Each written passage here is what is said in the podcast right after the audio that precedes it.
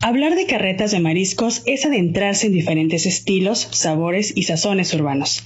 Pero claro, algo que no debe fallar en estos platillos es la frescura del ingrediente principal, los mariscos. Para saber más al respecto, invitamos a un experto en el tema, así que súbele y prepárate para un bombazo de sabor. ¿Dónde más? Pues solo aquí, en Tres para Llevar. Bienvenidos.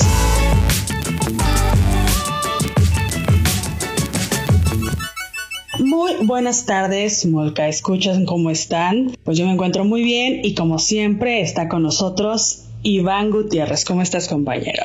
Pues yo me encuentro muy bien aquí en otro episodio con ustedes de Tres para Llevar, muy entusiasmado pues de hablar de un tema que para los ensenadenses es fundamental, es parte de nuestras venas identitarias que pues son los mariscos, ¿no? Pero bueno, antes de adentrarnos más en este tema súper interesante, quisiera mencionarles a los escuchas que si les gusta el café y los perritos, pues aquí en Ensenada hay un café que no pueden dejar de visitar que se llama Wolf and Cups. Es un café que está aquí en la calle Cuarta y es un café muy especial porque hay perritos en adopción. O sea, es, un lugar donde los empresarios que hicieron este negocio o este café eh, habilitaron una parte en, el patio trasero del lugar para que haya ahí perritos pues jugando y que puedas ir a verlos y todo el rollo. Y si te gusta uno, te lo puedes llevar a tu casa. Y pues todos son perritos así de, de la calle, ¿no? De que están en situación de calle, que los rescatan y pues ahí de una u otra forma les encuentran un hogar. Entonces, si les gusta el café y les gustan los perritos, pues tienen que ir aquí a Wolf and Cubs. ¿Te gustan los perros, Tania? Eh, no, fíjate, yo soy más partidaria de los gatos. Eres más de gatos, ¿verdad? Sí, yo sí. Me gustan los gatos. Pues igual. si tienes puro gato, puro gato.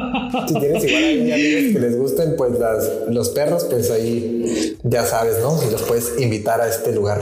Pero fíjate que está interesante, o sea, es una buena eh, pues como alternativa para que pues puedas ir disfrutando de un café y, tener ahí tus mascotitas y además pues como sumar a la sociedad, ¿no? Para pues encontrarle lugar a estos pequeñines mascotas. Es, algo que me gustó mucho pues del proyecto, ¿no? Que tienen como este sentido de responsabilidad social que luego pues a los empresarios se les olvida quizás un poquito, ¿no? Entre estar haciendo esto y aquello y mil cosas, pues esta parte muy importante de tratar de regresarle algo a la sociedad, ¿no? Pero bueno, también quiero mencionarles antes de entrarnos en el tema marisquero que si a ustedes les gusta la cerveza artesanal y pues son de esas personas que mínimo una vez a la semana se echan una cerveza artesanal, pues Chiquilla Craft Beer tiene una sorpresa para ustedes que próximamente va a estar lanzando, que son una serie de tarjetas con las que ustedes pueden tener pues una membresía en Chiquilla. Y el beneficio desde el primer nivel de tarjetas es que adquieres una cerveza gratis a la semana con esta tarjeta que tiene un costo súper mínimo, ¿no? De 250 pesitos y ya, ahora tienes una cerveza cada semana gratis en Chiquilla, ¿no? Que claro, pues eso va acompañado de que tienes que eh, hacer un consumo mínimo de otra cerveza, pero bueno, ahí se los dejo, más adelante les estaremos dando un poco más de información ya que tengamos todo lo que respecta a los diferentes niveles de, de membresías que se pueden tener en Chiquilla. Y bueno, Valkyria, ¿por qué no nos introduces ahora sí a nuestro invitado principal del día de hoy? Pues sí, hoy tenemos un invitado muy especial y experto en estos temas. Él es David González Nishikawa, pionero en el manejo de productos vivos del mar para su exportación, en especial langosta, abulón y almeja generosa. Además, pues bueno, es fundador del restaurante La Cocedora de Langosta. Bienvenido, David, ¿cómo estás? Muy buenas noches. ¿Qué tal, Valkyria? ¿Cómo estás? Buenas noches, Iván. ¿Cómo estás? ¿Qué tal, David? Bienvenido. Gracias. Bueno, para los que siguen puntualmente nuestra revista gastronómica, quizás ya sepan que en nuestra tercera edición tuvimos un reportaje con David Nishikawa, quien es fundador de la cocedora de langosta. Y para quienes no, pues los invitamos a que lo visiten. Está publicado en nuestra página web. Ahí pueden buscar cocedora de langosta en revista Molcajete y van a adentrarse mucho en la historia de este establecimiento. Pero David, ¿por qué no nos cuentas tú un poquito de tu trayectoria en el mundo de los mariscos aquí en Ensenada? Pues eh, yo, empecé, yo empecé con la cuestión de la pesca eh, desde muy chico. Vaya, mi familia, por parte de mi madre, que son los Nishikawa, eh, siempre se han dedicado a la pesca, ¿no? Si unos se, fueron por la cuestión académica, eh, como mi tío Katsuo Nishikawa, que fue fundador inclusive de la Escuela de Ciencias de la UABC, mi madre que se dedicó también a la, pesca y mi tío Yukio que tenía una cuestión de astilleros y, y, este, fabricación de embarcaciones. Yo empecé con mi madre desde muy chico junto con mi hermano, de hecho nuestro primer trabajo fue cuando teníamos más o menos 12, 12 o 13 años y nos tocó este, descargar camiones con tiburón y con pez espada, marlin, este, wahoo, eh, una serie de, peces de los que les llaman pelágicos, que son los, los que migran de, de, alta mar. ¿no? Ese fue nuestro primer trabajo y posteriormente, este, un poco antes de salir de la universidad, encontré la oportunidad de trabajar como para un japonés eh, e introducir precisamente las técnicas a México del manejo de la langosta viva. Esto era para exportar eh, básicamente a Japón. Posteriormente abrimos el mercado de Europa, siendo los mercados principales que eran España, que es un, consumidor muy fuerte de mariscos, Francia, junto con Ocean Garden, que en aquel tiempo todavía era una paraestatal muy fuerte, Italia, Bélgica y luego, pues eh, después de que China... Eh, de que Hong Kong pasara otra vez a manos de China, China abrió las puertas y empezamos a abrir el mercado chino, ¿no? Que es hoy por hoy el que predomina. En la pesca, bueno, pues una cosa te lleva a la otra. Al final del día es como ir muchas veces, no lo quisiera que se malinterpretara, pero en cierta manera vas a la deriva porque empiezas con un proyecto y terminas con otro eh, y terminamos eh, siendo pues eh, por una afición que yo tenía por el buceo pues empezamos a bucear y empezar a buscar los bancos de almeja generosa en Baja California. Ya sabíamos que existía por algunos este, libros de biología marina que habíamos encontrado y empezamos a buscar los bancos tanto en el Pacífico como en el Golfo junto con otro canadiense que, trabajaba o era socio de Minerva este, Minerva Pérez Castro. Él empezó en el lado del Golfo y yo empecé en el lado del Pacífico y en la parte sur del, Golfo de California. Estoy hablando de lo que es la parte de Bahía de Los Ángeles, hasta Loreto, en Mulegé, toda esa parte de ahí, y encontramos los bancos más grandes en Bahía Magdalena, en Baja California Sur inclusive unos bancos que son más grandes que los bancos que ya habían encontrado en Alaska y en, Estados Unidos. También encontramos bancos este, interesantes de la misma especie. Baja California tiene tres especies, dos especies de almeja generosa. Una que es la, la que está en el Pacífico, que va desde Alaska hasta cerca de, de, la isla de Cedros, y otra que va de la isla de Cedros y le da la vuelta y entra todo el Golfo de California hasta Sinaloa, ¿no? Pudimos encontrar dos de las especies. Y ahí empezamos con la cuestión de la, del manejo y, de la, y pulir las técnicas de transportación, porque todas las distancias aquí en Baja California son enormes, y eh, pues exportarla, ¿no? Y que es, es un, la almeja generosa, bueno, es, es, es, una de las especies que su mercado principal es el chino, vaya, ¿no? Con la apertura de China, bueno, pudimos este, exportar varios miles de toneladas para allá, ¿no? Y posteriormente, bueno, en, qué año fue eso, David? El, el, el boom de la almeja, el boom de la, por ejemplo, en, en, la cuestión de la langosta empezamos en los noventas y el boom de la, de la almeja generosa fue en el 2003, 2004, 2005, por ahí fue cuando se vino la parte que, era el, que es como la fiebre del oro, ¿no? Que empezamos y todos los que estábamos ahí hacíamos negocio, nos iba muy bien a todos y empezamos a, empezamos a exportar grandes cantidades, ¿no? Obviamente, como toda pesquería, pues tiene su, boom y luego baja y se estabiliza y, y, para muchos deja de ser negocio y para otros sigue siendo negocio, sobre todo para los que son los productores, ¿no? Las pesquerías tienden a evolucionar muy rápido, ¿no? Entonces, a, muchas gentes que son intermediarias las van sacando hasta que el mercado prácticamente, el, el destino final llega y contacta con el productor inicial, vaya, ¿no? Entonces, eh, y por, eh, esa fue una de las razones. Hay otras razones de peso más fuertes y tristes, que es este, el narcotráfico. Se empezó, se empezó a mezclar dentro de toda esta industria y bueno, pues se fue mucho, muchas de las, de las ideas o de los proyectos se han estado yendo al caño gracias a, esa gran traba que tenemos, ¿no? Vale. Oye, y esto entonces fue después de la veda tunera. Dirías que fue como una, como sí, un, bueno, salvavidas. Son, son, no, no necesariamente es un salvavidas, porque por ejemplo en la cuestión de la langosta viva, la, la, especie de la langosta está, es, es, una especie que está, era protegida o está protegida para las cooperativas por un decreto, creo no sé si sea de, no, no recuerdo si era de Echeverría o de, de, de, López Portillo, pero por allá se hicieron pescas reservadas y entre ellas estaba el camarón, está la langosta, el abulón y si mal no recuerdo, creo que por ahí andaba la cabrilla o algún, alguna, algún, algún pescadito por ahí que se me puede pasar, ¿no? Eh, la, la, la, cuestión de la pesca tunera eh, que era el, el, rival más fuerte para el pollo y el puerco en Estados Unidos, que era, era la atún aleta amarilla, que competía con, con, ciertas producciones en Estados Unidos, se vino, pero eso se vino a mediados de los 80s y a final, a final, mediados y finales de los 80s, pues, ¿no? son, y son pesquerías muy diferentes, porque esas se, se hacían básicamente, sí, sí, había cooperativas, pero generalmente eran armadores y eran este, empresas privadas las que se dedicaban a la captura del atún, que no era el atún que es el que consumimos ahora aquí, que es el de alto valor. El que ellos usaban para el enlatado es el atún aleta amarilla. Mm, Nosotros el que usamos aquí, y que ese, ese, atún, si alguien que sepa de, la pesquería del atún, en el atún los barcos salían de aquí en Ensenada y se iban, se iban lo que le llamaban vía la pesca y eran salidas de tres a seis meses. ¿Por qué? Porque se iban hacia, hacia el hacia el Pacífico sur del país y las, las, grandes corridas de ese atún están por las islas de Ribajigedo, este, las Islas Marías y hacia el sur, hacia Oaxaca, todas esas, esas partes es de agua más tropical. El atún de aleta azul, de los que, por ejemplo, aquí en Ensenada, cuando ves los corrales, esos, esos círculos grandes que ves en el mar, esos son de aleta azul. Y es un contenido, es un sabor mucho más fuerte que no es muy bueno para enlatar. Ese se maneja más bien fresco y obviamente, pues el mercado y más importante es el japonés, ¿no? Y no tiene nada que ver una pesquería con la otra. Órale, son, son mariscos ah. diferentes, bueno, cuya producción es totalmente diferente entonces, ¿no? Em, sí, o sea, en el, en el, en el aleta azul, que por ejemplo que es el, el, atún que usan de corral, ese viene, pues está en la parte norte o en la parte de las Islas Guadalupe hacia el norte.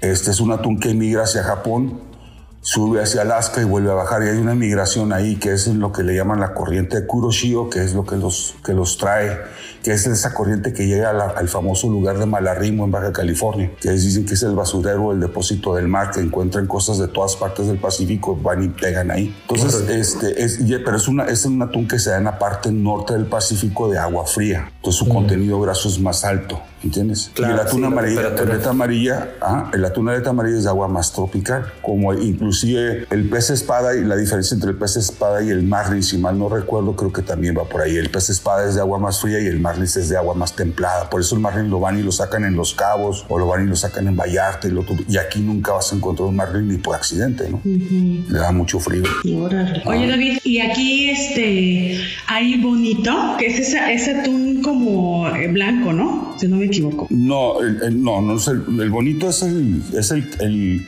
el, que usan los japoneses que le llaman este, katsuo, como mi tío katsuo. katsuo en japonés significa dos cosas, o hijo o, o ganador, de katsu es de, de triunfo, y katsu también está es, el, pescado, que es el, creo que es la macarela, no, creo que es el barrilete, que es, es una especie, eh, es, no es un atún, vaya, en los frescos no es el atún que llegue a tener el, el mayor valor comercial. No recuerdo exactamente el nombre, pero no, no es precisamente un atún de alto valor comercial. Y sí, sí, sí se da en estas zonas. Ah, acuérdate que hay condiciones muy semejantes en las temperaturas del agua entre, entre Baja California y el, norte, y el sur de California o, de Baja California hacia el norte.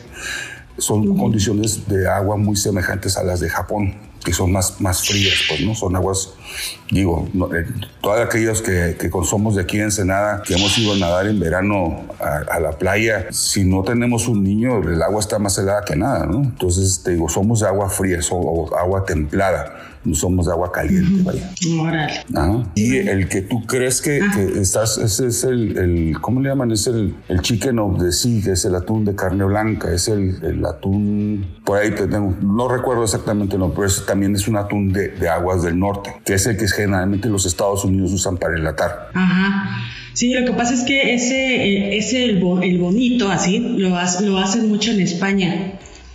Entonces yo creo que mi mamá lo compraba mucho en estos frasquitos, pero aquí son carísimos. O sea, un frasquito te vale como 400 pesos, ¿no? Entonces dije, sí, si lo pues, traes, de, sí, sí, bueno, si traes el, sí, claro, obviamente en las especies y a mí me tocó, por ejemplo, eh, cuando tratamos de abrir el mercado en España con la langosta viva, que son nuestras langostas de aguas muy parecidas a las, a las españolas hay un regionalismo muy interesante, pues en, y en muchos países pasa lo mismo, es una cuestión de, cultural natural, vaya, ¿no? Este, los españoles decían, no, es que nuestra la, la, langosta real de España es la mejor del mundo. Y pues les hice algunas muestras, ¿no? De algunas pruebas de la langosta que nosotros traíamos y en realidad no encontraban la diferencia, ¿no? Es, son cuestiones ideológicas o de ideas que uno tiene y que están casados o protegen o quieren proteger de antemano su producto o no pagar por un producto este, muy semejante o mejor, este, un mejor valor, un, bajo, un mejor valor kilo por kilo, ¿no?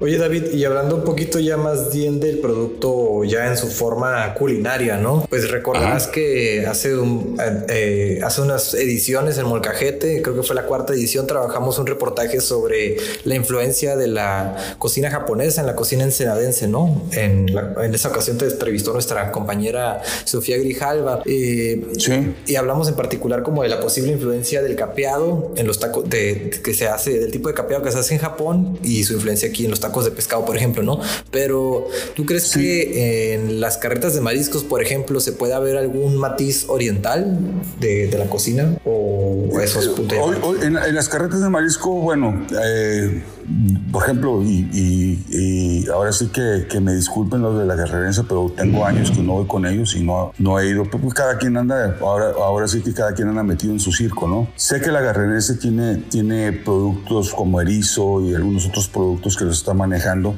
No sé si, en realidad, si, si ciertamente está, los está manejando a una manera un poquito más tradicional japonesa o no, pero de que sí se usa, la, por ejemplo, eh, una, una peculiaridad muy importante de la comida japonesa es la soya, ¿no? y Sé que hay algunas, hay, muchos platillos en Baja California que usamos, la, inclusive nosotros en el restaurante usamos la salsa de soya japonesa en un 30 o 40% de nuestros platos, ¿no? Le da muy buen sabor. Eh, y bueno, vaya, cuando empiezas a hacer estas fusiones, de tratar de, de, agarrar lo mejor de nuestras culturas, vaya, Baja California, pues es, es, es, es un collage de culturas. Hay españoles, franceses, alemanes, mexicanos, irlandeses, eh, de todas partes, japoneses, coreanos, chinos, de todos hay. Y, hemos, y, hemos, y, gracias a eso tenemos una, una riqueza culinaria muy interesante. Y, hemos estado tratando, los que hemos estado haciendo las fusiones, pues estamos tratando de, de hacer esas combinaciones. O sea, no nos asusta no nos da miedo el tratar de usar nopales, aceite de oliva y salsa de soya. Algo puede salir bien, pues, ¿me entiendes? claro. y de eso se trata, de tratar de empezar a generar nuestra propia identidad en, el, mercado, ¿no? Eh, no sé, no sé, te digo, no sé eh, si, si algunas carretas estén usando eh, algunas, algunas este, ingredientes meramente japoneses, pero me supongo que debe haber algún valiente que lo está haciendo. Y si el, y si el platillo es bueno y es agradable el paladar, por, por mí tiene todo el apoyo y, y, el reconocimiento que cualquier persona este, se merece cuando hace algo bien, ¿no? Claro. Oye, para, para ti, hablando de reconocimiento, ¿qué valor gastronómico tienen este tipo de platillos? Mucho. A ver, el, el si, tú te vas al Jusons y hablando de, la, casa de Ensenada, este, si, te vas si te vas al Jusons ahí donde están las chimeneas, y es lo que siempre he dicho, ¿no? Donde están las chimeneas, arriba de las chimeneas vas a ver unas placas de automóvil de los 60. Y si te fijas, lo que decían las placas se decía territorio norte. En los 60 nosotros no éramos ni siquiera un estado, ¿me entiendes? O sea, éramos un territorio para el, para el resto del, del, país y allá estábamos pasaban, podías ir a Estados Unidos y comprar sus vehículos y no necesitabas ni importar, la gasolina venía de Estados Unidos, el súper se hacía en Estados Unidos, o sea, los que somos originarios de aquí en Ensenada crecimos yendo a hacer el mandado prácticamente a Estados Unidos, ¿me entiendes? Eh, el hecho de tratar de, de, de, hacer todo ese tipo de, de implementar todo este tipo de ideas y de tratar de hacer fusiones, tiene para mí mucho valor, ¿por qué? porque estamos generando una identidad de la gastronomía baja californiana. Ojalá y algún platillo de los míos o de alguno de mis, de mis, de mis compañeros o de mis competidores, que son muy buenos, pudieran llegar a tener la fama que tiene, por ejemplo, el mole poblano, la cochinita pibil a la vuelta de 50, 100 años, no sé, o sea, sabemos, o por lo menos yo quiero entender que las propuestas que estamos haciendo no son, no son para que sean aplaudidas ahorita ni sean reconocidas ahorita. Probablemente ni mis hijos o nuestros, nuestros hijos lo puedan llegar a ver, pero eventualmente podemos decir, ah, este, hay que comer un, ahora sí, pues un ceviche tipo ensenada, o no sé, un atún tipo ensenada, o, ustedes, digo, las fórmulas pueden variar y, el, universo es enorme. Esto es química y, sube la temperatura, baja la temperatura, sal, azúcar, lo que tengas que usar, vas a llegar a algún punto y si ese punto vale la pena ser este, promovido y que llegue a ser algo que, que llegue a ser punta de lanza para la gastronomía californiana, adelante. Eh, David, tú como experto en el manejo de mariscos, ¿qué tan importante es el consumir eh, insumos pesqueros propiamente del puerto en cuanto a su frescura, calidad, etcétera?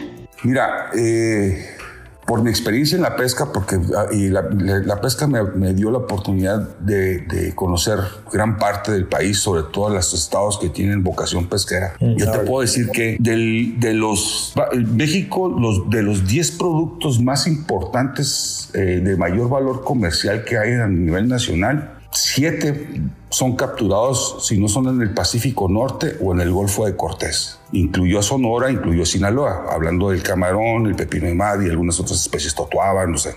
Baja California en sí, nosotros tenemos el estado, tenemos alrededor de 1.200 kilómetros de costa tanto 600, eh, nada más así a grosso modo echarle un número, 600 kilómetros por un lado y 600 kilómetros por el otro, ¿no? Eso te da, y, la variación de temperaturas es enorme. Entonces eso te da una, una, una, una variedad de productos muy interesantes. Los mejores productos de México están aquí. Y te estoy hablando que productos, de productos que su costo por kilo puede superarte los 20, 30, hasta 40 o 60 dólares el kilo. Vaya, este año la, langosta viva que estaba exportándose para China puesta en una planta en Ensenada, langosta viva y fuerte de una cooperativa llegó a costar hasta 90 dólares el kilo. Algo saben los chinos que pagan esa cantidad de dinero por ese producto. El atún aleta azul, puedes empezarlo a vender. He oído precios entre 60 hasta 120 dólares el kilo. El pepino del mar, el fuscus, el que se da en el lado del Golfo, también es un producto carísimo. La totuaba no se diga, esa está ilegal. O sea,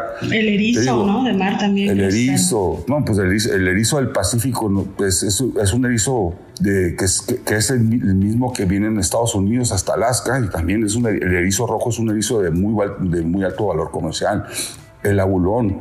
Tenemos tres o cuatro especies de abulón en Baja California. Entonces, te digo, tratar de, yo lo que digo es tratar de traer productos de otra parte para poderlos preparar aquí, pues prácticamente es darte un balazo en, un pie, ¿no? O sea, desde, un, desde una cabrilla, de un pescado que le llaman el blanco, de un rocot, o sea, no tiene comparación. Haz un rocot frito y yo tengo clientes que llegan y que andan buscando el guachinango, les entrego un rocot y salen maravillados, pues, ¿no?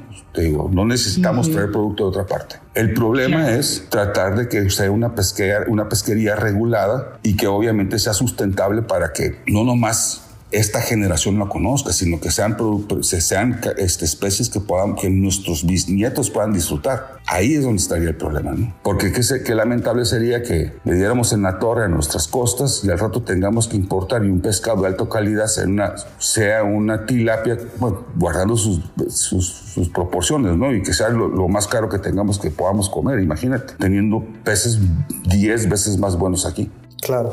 Oye David, y bueno, hablando un poquito ya de restaurantes locales y en particular de, de tu del restaurante que tú fundaste, ¿no? De la Cocedera Langosta, pues quizás no es una carreta de mariscos en particular, pero es uno de los restaurantes de mariscos que tiene gran reconocimiento en Ensenada, ¿no? Tú como su fundador, eh, ¿a qué le atribuyes que, que ocupe este lugar? Pues, a ver, eh, siempre nuestra misión este, y nuestra visión fue precisamente desarrollar nuestra propia este, propuesta gastronómica, ¿no? Y, usando y tratando siempre de usar productos de la región. Nosotros no traemos productos de ninguna otra parte. Somos muy regionalistas en ese aspecto. Tiene que ser producto que sea cosechado o capturado en Baja California. Mm. Es para nosotros muy importante eso porque le estamos dando la oportunidad a los pescadores de la zona para que ellos puedan tener este, un trabajo garantizado, ¿no?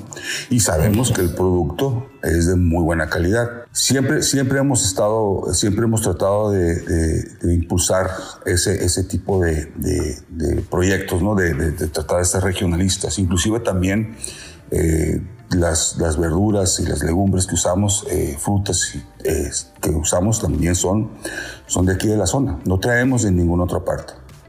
Y, y yo creo que eso nos ha dado probablemente un reconocimiento que estamos haciendo un restaurante que hace las cosas un poquito diferentes. Tenemos nuestras propias recetas y somos y, y, siempre estamos buscando más, ¿no? Y sean, sean, sean recetas propias o a veces también hacemos interpretaciones de algún platillo que llegamos a comer en alguna parte y tratamos de hacer una adaptación sin tratar de copiar paso por paso los ingredientes, o sea, Vaya, por ejemplo, hay un, alguna vez comí en La Paz un, ceviche verde de camarón y, me, y, recordaba que, pues para empezar era verde y este, tenía toques de hierbabuena aumenta. Y bueno, dije, bueno, quiero hacer una interpretación de eso. Y pues nos fuimos al mercado y usamos, bueno, ¿qué podemos echarle que sea verde? ¿no? Pues usamos aceite de aguacate, eh, aguacate, eh, cebollín del, verde, todos los ingredientes verdes que nos encontramos, hasta manzanas verdes usamos, ¿no? Y jícama. ¿Qué fue lo que salió? Pues salió una propuesta de nuestro ceviche verde, que es original, sí lo es, pero es una interpretación de algún recuerdo que yo tuve en algún viaje que, donde anduve de vago para una parte, ¿no? Es, es, es básicamente lo que tratamos de hacer te digo, darle una identidad y eso es lo que probablemente nos está dando muy buen resultado. Y es algo que yo le recomiendo a todos los, a todos los muchachos y a todos los chefs que están, que están hoy por hoy, que seguramente tienen restaurantes muy buenos y que están, y que están este, abriéndose paso en, este en esta industria tan competida y, muchas veces tan, tan celosa y, y, de repente tan golpeadora, ¿no? Sí. Muy bien, David. Oye, pues muchísimas gracias por habernos acompañado. La verdad es que es un lujo tenerte. Digo, tú sabes que yo te aprecio mucho a ti, a tu esposa, a tu familia. Y a, mí, me consta que siempre eres eh, un hombre que quiere hacer las cosas bien desde el principio, que le apuesta a, pues, a sumarle a su, a su localidad y eso es de agradecerse, David. Entonces, este, pues tú sabes que te admiro y que, que te quiero mucho, ¿no? Muchas gracias. Muchas gracias, muchas gracias por, tu tiempo. Y, como, claro, estoy para servirles y, y como te comentaba, ¿no? El, chiste es apostarle a este estado. Vamos, vamos haciendo historia, que los pasos que, que no sean pisadas en la playa, ¿no? y, así mismo, y, mande. Antes de cerrar, también quería, hacerte una pregunta, ¿no? ¿Cuál dirías tú que es tu carreta, tu carreta de mariscos favorita de aquí en Senada? Uy, la carreta con la que yo crecí, yo crecí con dos, dos almejeros con los que yo iba todo el tiempo. Era el, Felipe, que es el que está enfrente del, del Anton, donde estaba el Antonis, y los el gordo que está ahí en la, en la, en la Ruiz y, El gordo para mí eh, siempre fue, y del gordo salieron varios, varios este, almejeros, por ejemplo, este pate que está aquí enfrente de la gasolinera Rudametkin, ahí en, en el Boulevard Costero. Él también es, es, es, es este, un, un, un, hijo de, ese, de, ese, de, ese, de, esa, de esa carreta de mariscos, ¿no? Siempre, siempre fue, les he sido fieles a ellos. Igual a los tacos de pescado, yo le tengo tengo 30 años yendo nada más a los tacos de la, Castillo, los que están en la Juárez y Castillo. Y para mí son los mejores, aunque oigo comentarios de otros, voy con los otros y no me gustan, me gustan esos, pues, ¿no? Entonces, cada quien tiene, ahora sí, cada, cada quien tiene sus guaridas donde ir a comer. Y para mí esos son, son mis son mis, son mis este, preferidos, ¿no? Con todo el respeto que tiene la guerrerense, el, el, el, güero y los demás que hay por ahí, que muy seguramente tienen propuestas muy interesantes, pero a mí esos son los que me gustan. Excelente. No, pues muchas gracias por la recomendación, este, para que pues también nuestras audiencias ahí tengan más opciones, ¿no? Recomendadas desde David Nishikawa. Fíjate, déjame te hago un comentario. Este, cuando nosotros estábamos empezando el restaurante, batallábamos porque yo quería tener cócteles de almeja, ¿no? Y batallábamos mucho. Hasta que un día le agarré a los muchachos y le dije, miren, aquí están 500 pesos y váyanse a comer un cóctel con el gordo. Y vean cómo se hace un cóctel de almejas. Y de ahí fue cuando tratamos de inspirarnos y tratar de sacar nuestro cóctel, ¿no? O sea, te digo, para mí, para mí es el mejor cóctel que hay de almejas, ¿no? Órale, tengo que ir al gordo. sí, ahí está, pues eso, tienen añales ahí, sí. Y pues Muy bien. les doy las gracias a, ustedes dos, este, Iván y Valquiria, eh, eh, por la oportunidad saben que estoy aquí para servirles. Ojalá y, pues ahora que pase esta pandemia no haya tantos restaurantes eh, tronados porque vaya que nos ha ido mal. Espero que puedan levantarse todos los demás compañeros que esa no es la manera de perder una batalla. Así es, no, pues aquí estamos nosotros también precisamente pues tratando de hacer, poner nuestro granito de arena, ¿no? Para que pues la gastronomía siga fluyendo y pues tanto chef, baristas, productores, cerveceros pues sigan compartiendo sus conocimientos, sus experiencias y pues que de una otra manera nos apoyemos, ¿no? Y se vienen cosas interesantes con los cerveceros porque tenemos que hacer platillos que puedan maridar con ellos. Hemos hecho muchos platillos que maridan con el vino, pero ¿y la cerveza qué onda, no? Hay que... Hay vienen cosas muy interesantes para aquellos que se les prenda el foco de, de hacer algún, de algún evento donde se hagan algún maridaje de cerveza con mariscos cuéntenme, ahí yo le entro. Es todo. Muy bien. O con mezcal también, David, ¿eh? o sea, no olvidemos.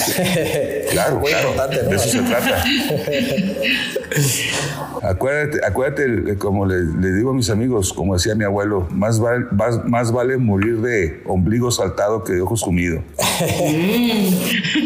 Mm. Eso está buena. ok.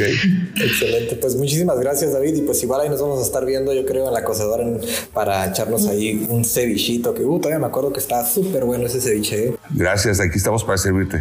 El mío, es, el favorito es el tatemado, me encanta ese. tatemado, que es ese fue un accidente también que salió en un Beer Fest, precisamente. Mm. Pues bueno, ahí lo tienen todos los seguidores de Revista Molcajete. Esperemos que hayan disfrutado tanto este diálogo como nosotros aquí con David Nichikawa. Y pues recuerden que quizás, bueno, no sabemos, yo creo que cuando ya salga, cuando salga este podcast, vamos a estar a, estar a punto de sacar nuestra nueva edición, pues cuyo tema principal también son los mariscos, ¿no? Entonces no se la pueden perder, vayan a buscar su establecimiento favorito. Igual recuerden que en nuestra página de Revista Molcajete en Facebook pueden encontrar las ubicaciones de su revista. Así es, si tienen algún comentario, queja, sugerencia o trauma, frustración, también pueden enviarnos sus comentarios y con gusto los atenderemos. No, hay que hacer una colecta de, de penas, ¿no? Acá y las leemos al aire.